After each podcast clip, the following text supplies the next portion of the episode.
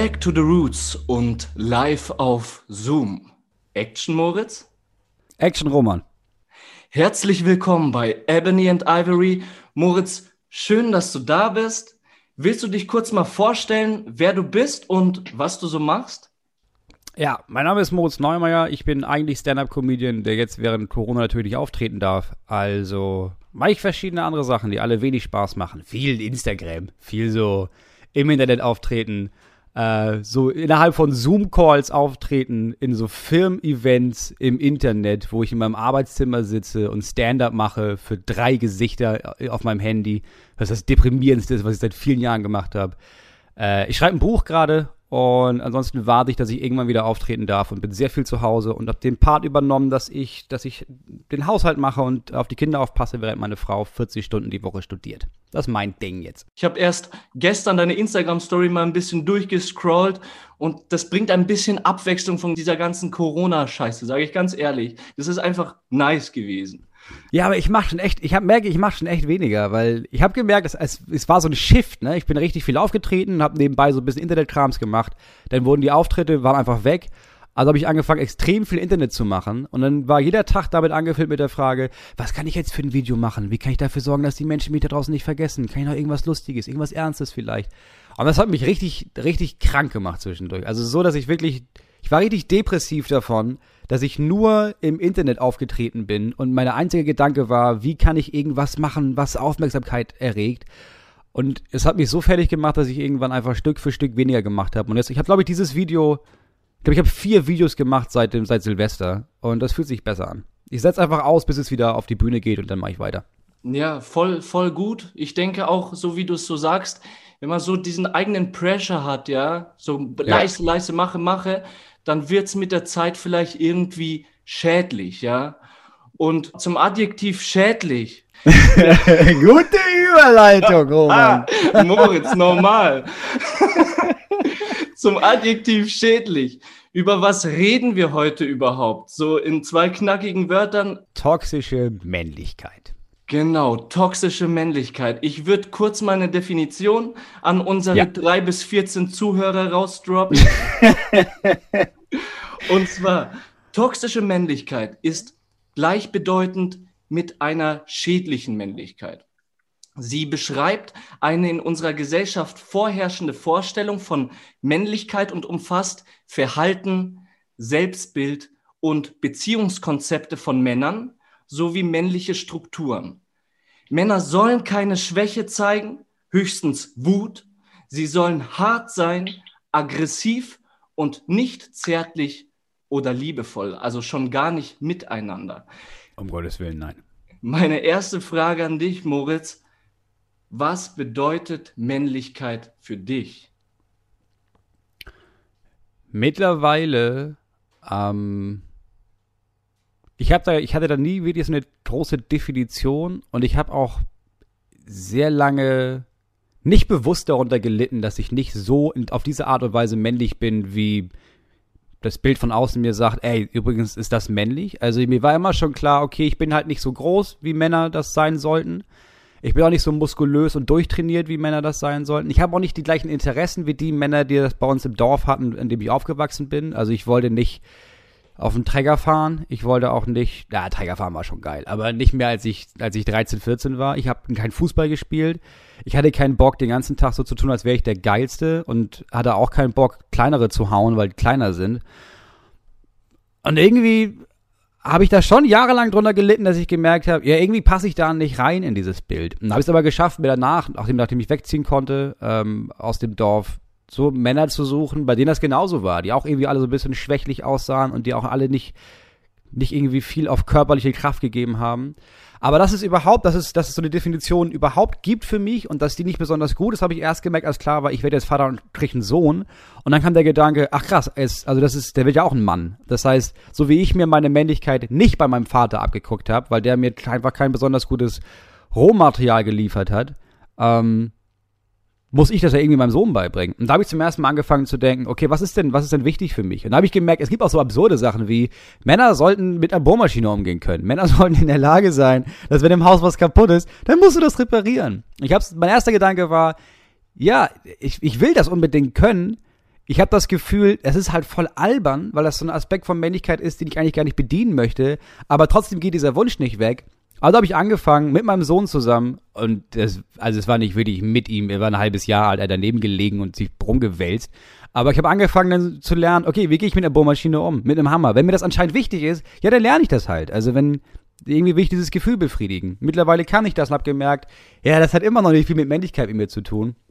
Und heute ist es, glaube ich, am ehesten so, dass ich denke, ähm, dass alles, was ich mache, kann sich, kann sich männlich anfühlen. Weil ich bin für mich per Definition ein Mann. So. Jeder kann sich als das definieren, was er oder sie möchte. Kannst ein Mann sein, kannst eine Frau sein, kannst non-binär sein, kannst immer was, sei was immer du möchtest. Das heißt, alles, was ich mache und womit ich mich gut fühle, ist ja dann das, was ein Mann macht, damit er sich gut fühlt. Und dann ist das meine Männlichkeit. Wenn ich also anfange, mit, mein, mit meinen Söhnen und meiner Tochter darüber zu sprechen, ja, heute habe ich dich angebrüllt, es liegt nicht an dir, es liegt daran, dass ich traurig bin. Warum bin ich traurig? Weil das und das in mir gerade vorgeht. Was wäre ein besserer Umgang damit? Bla bla bla.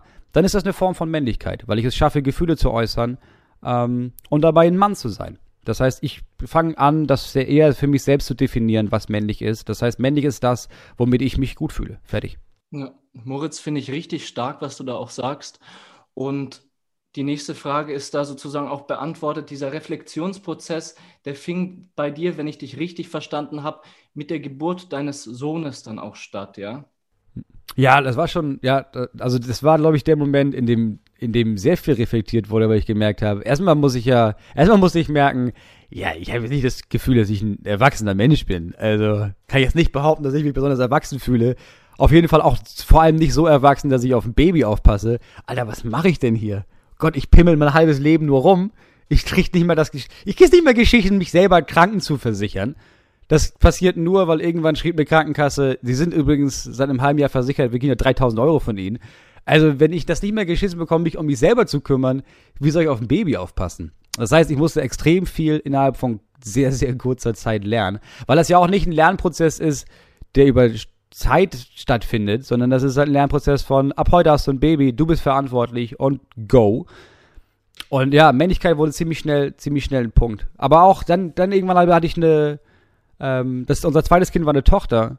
Und das war nochmal ein anderer Aspekt. Also das war nochmal, ich weiß, dass sehr viele FeministInnen mir auch schon gesagt haben, ja, aber das sollte kein Grund sein, über Feminismus nur deswegen nachzudenken, weil man eine Tochter hat. Man sollte vorher drüber nachdenken. Ja, aber habe ich nicht doll habe ich in der, in, der Form, dass ich gemerkt habe, ja, ich muss meinen Sohn erziehen und ich will nicht, dass er eine Frau anfasst, wenn sie das nicht möchte. Ihm muss ich das beibringen. Aber es ist nun mal so, dass wenn du eine Tochter bekommst, dass du nochmal anfängst nachzudenken, okay, das ist, das ist ein Mädchen und das wächst als Mädchen auf und das wird eine Frau wahrscheinlich, es sei denn, sie sieht sich als was anderes.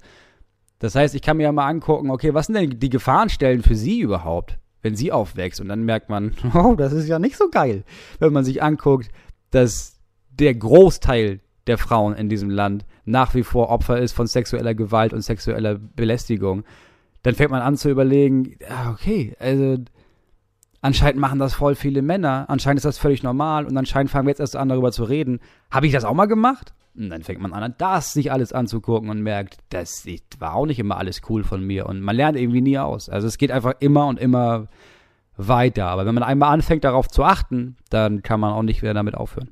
Ja, und es geht ja auch wirklich nicht darum, wann es klickt, sondern dass es klickt, oder? Ja, finde ich auch, ja.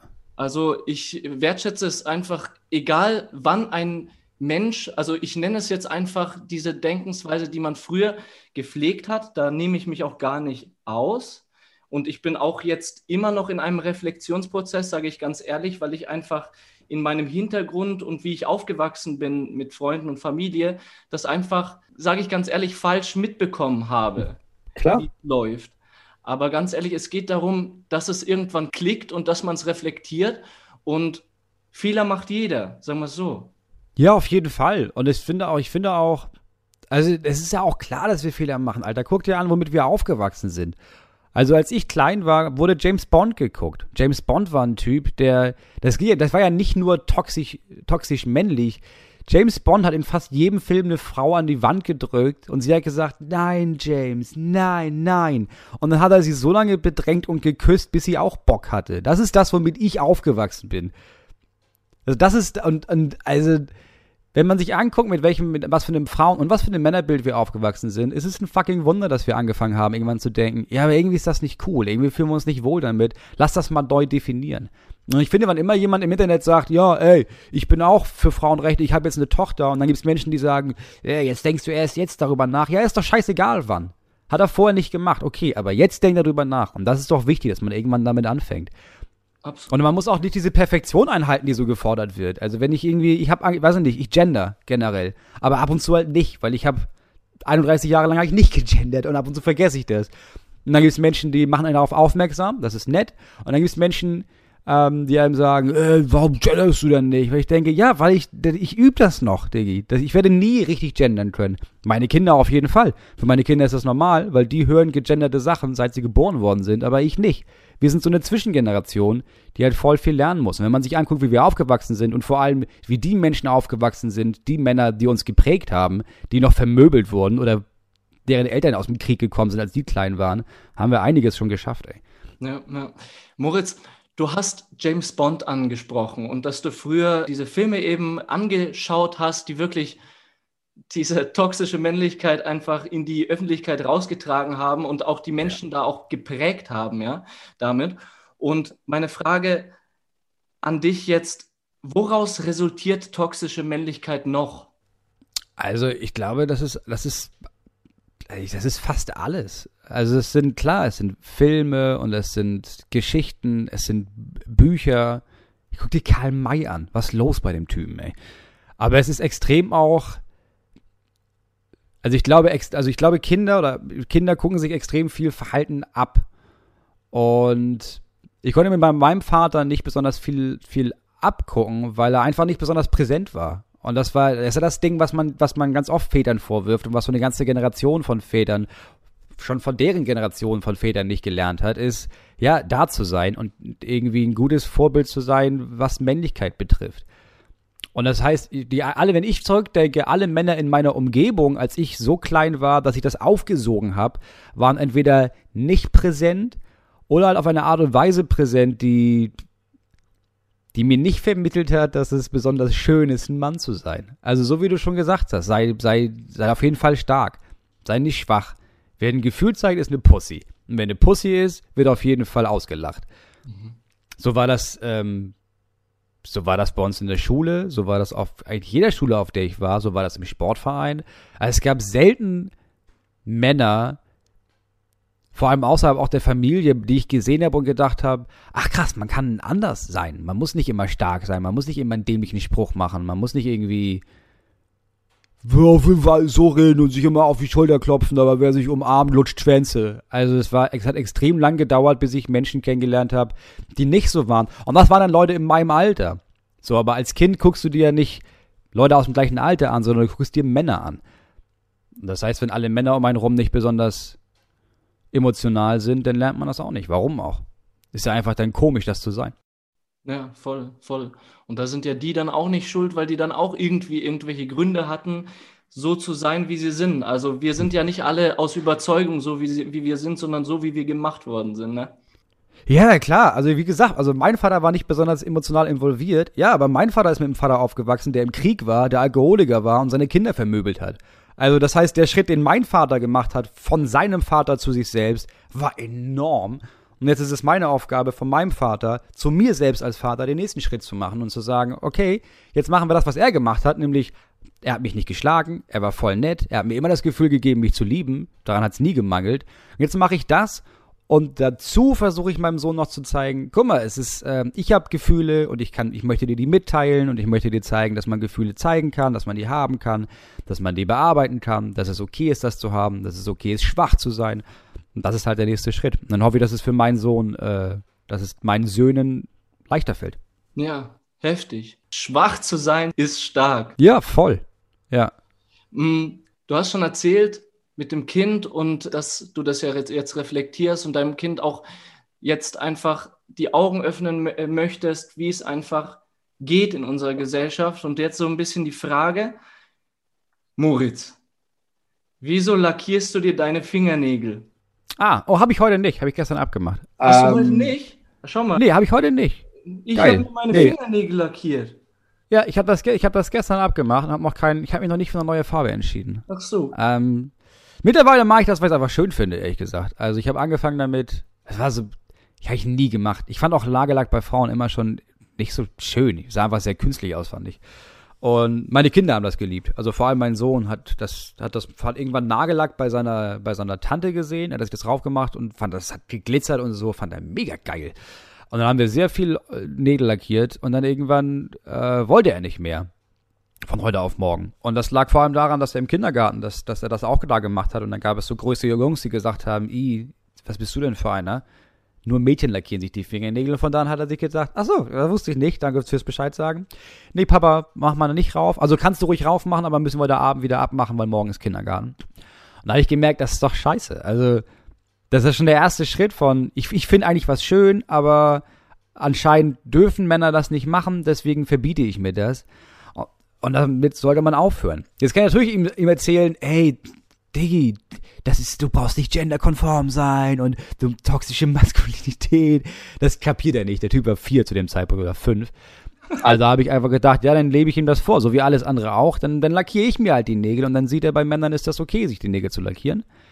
Ähm, und dann habe ich das angefangen. Und es hat, es hat wirklich ein bisschen Überwindung gekostet, im Supermarkt das zu haben, weil klar, ich bin der Einzige in meinem Umfeld, der das gemacht hat. Es war merkwürdig. Allein die Kassiererinnen, wie die geguckt haben, als ich gezahlt habe mit roten Fingernägeln. Und die meisten haben befremdlich geguckt. Einige nicht. Einige haben hier auch bei Rewe saßen an der Kasse und meinten, Entschuldigung, haben Sie rote Fingernägel? Sieht ja mega gut aus. Uh, und dann habe ich angefangen, das weiterzumachen, weil ich gemerkt habe, nee, mir gefällt das irgendwie. Es irgendwie, es fällt auf, es sieht besonders aus, irgendwie macht's, ich kau weniger meine Nägel, ist doch mega geil. Und seitdem mache ich das. Du lackierst ja auch die Fingernägel. Ich sag dir ganz ehrlich, ich habe für heute oder meine lackierten Fingernägel gezeigt. Ja. Und ich lackiere meine Fingernägel nicht. Ich sag dir ganz ehrlich, ich mag es auch nicht, wenn meine Freundin ihre Fingernägel lackiert, ja. weil ich ja. das einfach nicht schön finde.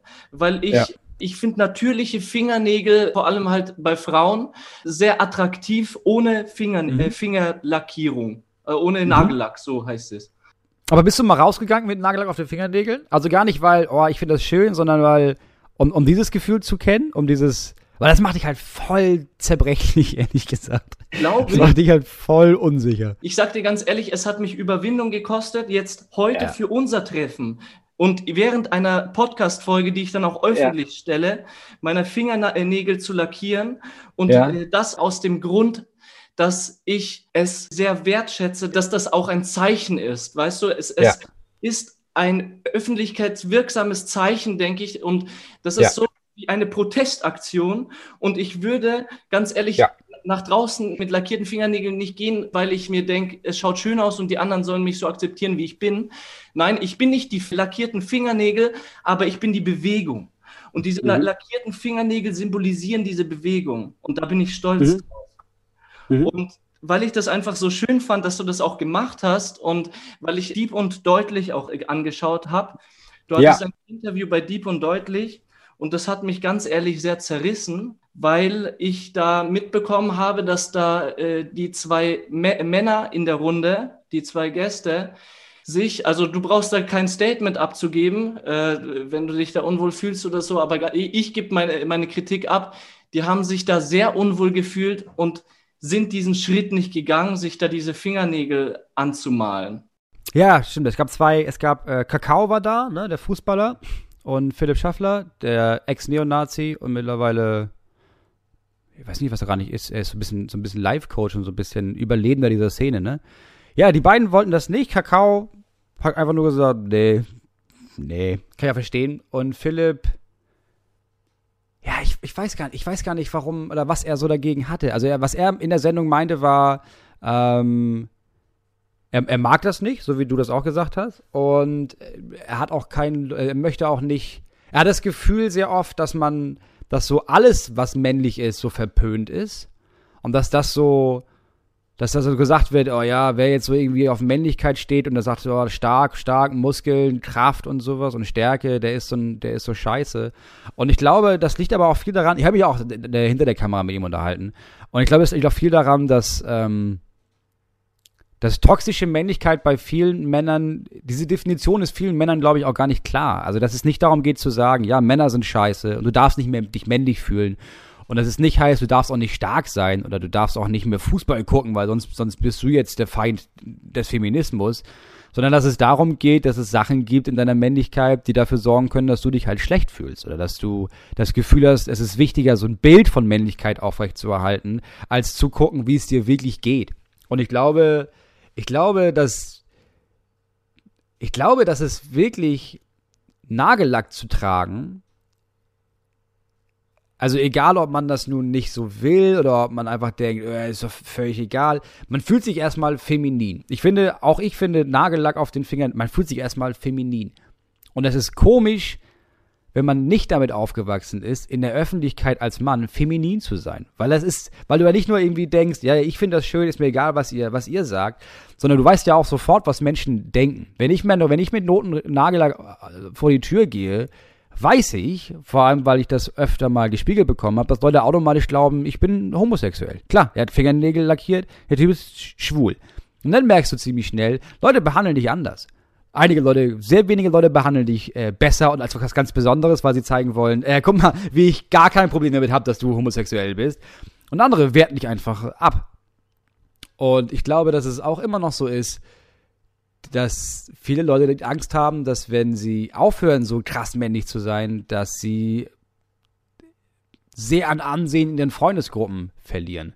Und ich könnte mir vorstellen, dass es bei, weiß ich nicht, dass es bei Philipp zum Beispiel auch so ist. Ich habe keine Ahnung, was sein Problem damit ist, aber ja, er war sehr, sehr defensiv damit und meinte, nee, nee, auf gar keinen Fall mache ich das. Ja, was okay ist.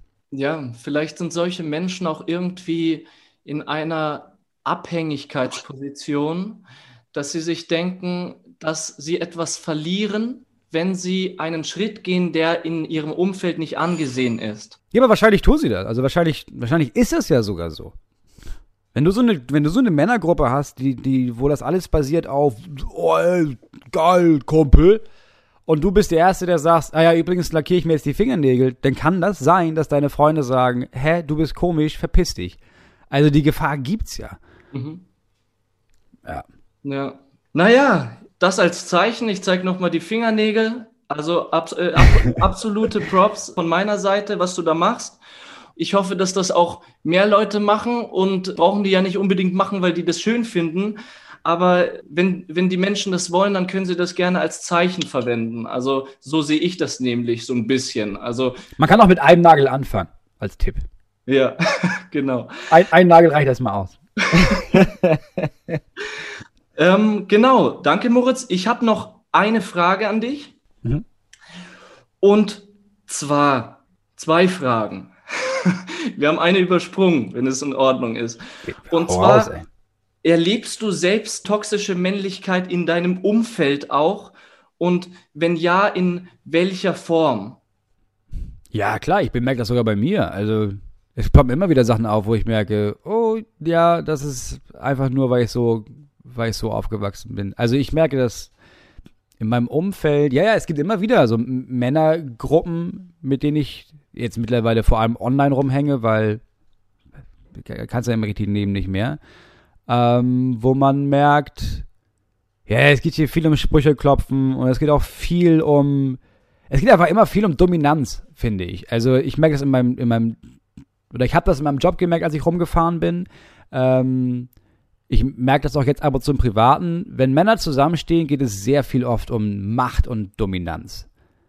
Und ich habe dadurch, meine Frau hat mir das, hat mir das gespiegelt und ich habe das da zum ersten Mal gemerkt, dass ich gemerkt habe, ja klar, also es gibt automatisch von mir das Bedürfnis, innerhalb einer Gesprächsrunde oder innerhalb von einer Runde übernehme ich die Machtposition. Also es geht wahrscheinlich den meisten darum, an diese Machtposition zu kommen, aber ich habe durch meinen Job gelernt, ziemlich schnell an diese Machtposition zu kommen. Und das war mir nicht so bewusst, dass ich, wenn ich mit Männern rede, dass es unterschwellig oft darum geht, klar zu machen, wer schon ganz schön geil ist hier. Und das kann man auf verschiedene Art und Weisen machen. Und das kann man auch, ähm, einige machen das darüber, dass sie ein bisschen über Geld sprechen oder über, über Erfolg oder über ähm, irgendeine Art von Dominanz.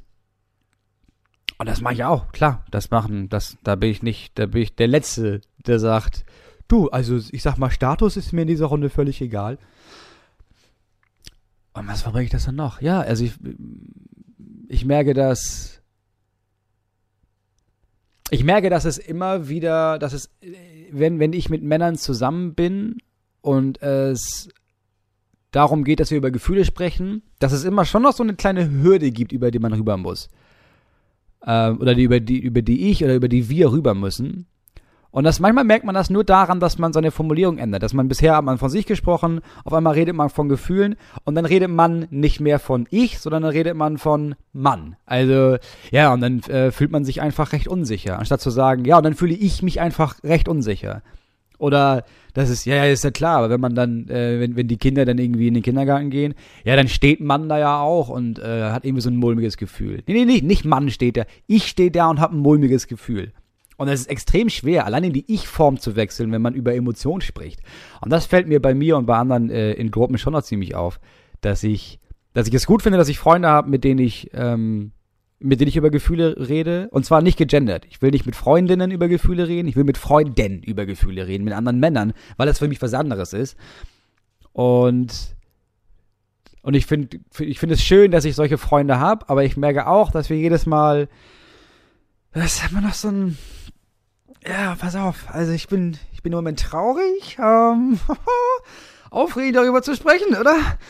Also ich, ich merke schon auch, dass es, dass es eine Hürde ist bei uns allen, ja. Ja, glaube ich. Ähm, genau, danke Moritz. Mm, ich, ich habe mich gerade an äh, etwas erinnert. Mm, und zwar gebe ich dir mal einen Tipp, vielleicht kennst du das schon, aber ich habe das gestern gemacht, einfach so aus Spaß. Und mhm. zwar ans Bücherregal gehen und Bücher umdrehen. Ah ja. Weißt du, was ich meine? Ne? Aus der Doku von. Ah, von wem war denn die Doku? Weiß auch nicht. Y-Kollektiv, glaube ich. Genau. Ja. Habe ich mir gegönnt und habe ich mal gemacht. Hast du, hast du schon mal gemacht? Also, die Zuhörer denken sich, was labern die jetzt? Weil ja, ja, klar. Entschuldigung. sag erst mal, sag erst mal. Hey, wir kennen wir beide, brauchen wir nicht erklären. und zwar geht es da darum, ähm, dass man die Bücher sozusagen, die man in seinem Schrank hat, umdreht, wenn sie von Männern geschrieben sind. Dass man dann sozusagen nur noch Bü äh, Buchrücken sieht, die von Frauen geschrieben sind, um das Verhältnis zu sehen, äh, wie viele Bücher von Männern man im Schrank hat und wie viele Bücher von Frauen man im, im Schrank hat. Und das hatte ich mir da als Stichwort noch aufgeschrieben, weil du äh, da auch Karl May mal angeschnitten hattest und äh, so das ja. Thema Bücher und dieser ganze Einfluss von außen und auch von der Literatur, mhm. von der Bildung, alles drum und dran. Genau, war mir wichtig. Also wir drehen jetzt äh, nächste Woche alle unsere Bücher mal um. Ja, ich habe das, so, hab das noch nicht so aktiv gemacht, aber auch weil ich weiß, äh, ich, ich kenne das Ergebnis. Ist jetzt nicht so, als würde ich sagen können, hä, das ist bei mir voll 50-50.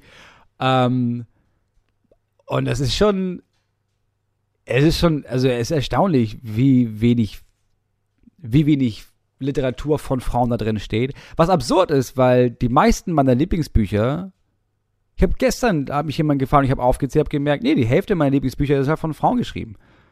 Aber in der großen Masse ist das verschwindend gering. Und nicht nur da, also bei mir ist es ja ganz konkret bei mir im Berufsfeld. Ich hab, wurde gestern auch gefragt, was sind eigentlich deine Lieblingscomedians?